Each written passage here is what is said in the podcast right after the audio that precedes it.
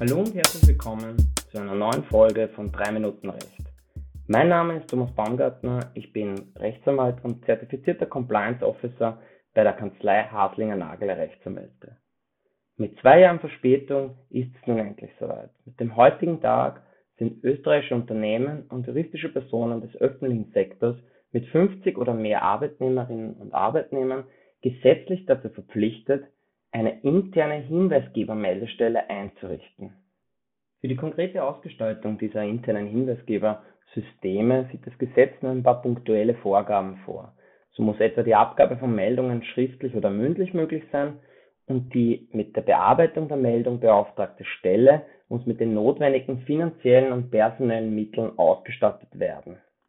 Etwas konkreter wird das Gesetz, wenn es um die tatsächliche Behandlung der eingelangten Meldungen geht so muss jedem Hinweis in einer unparteilichen und unvoreingenommenen Art und Weise nachgegangen werden.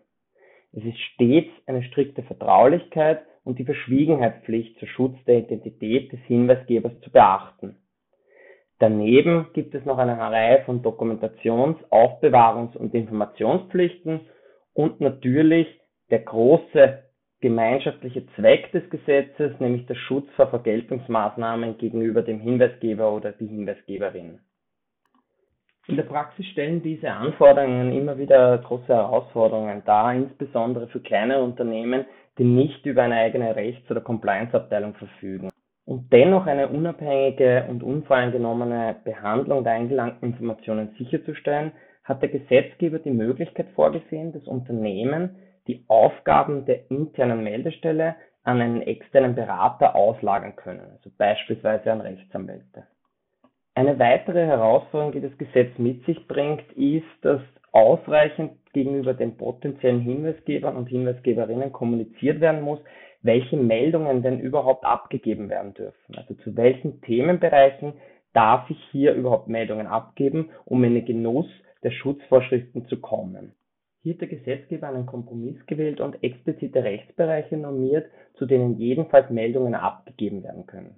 Das betrifft etwa den Umweltschutz, den Datenschutz, die öffentliche Gesundheit, aber auch gewisse Delikte aus dem Korruptionsstrafrecht, aus dem Strafgesetzbuch.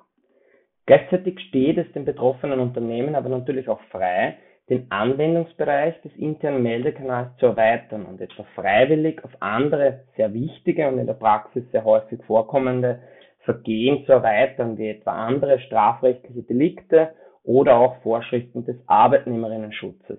Zusammenfassend lässt sich festhalten, dass die Umsetzung dieser neuen gesetzlichen Verpflichtung natürlich mit einem gewissen Aufwand für jedes Unternehmen verbunden sein wird. Gleichzeitig muss man aber betonen, dass ein funktionierendes Hinweisgebersystem auch ein entscheidendes Instrument zur Risiko- und Haftungsminimierung darstellt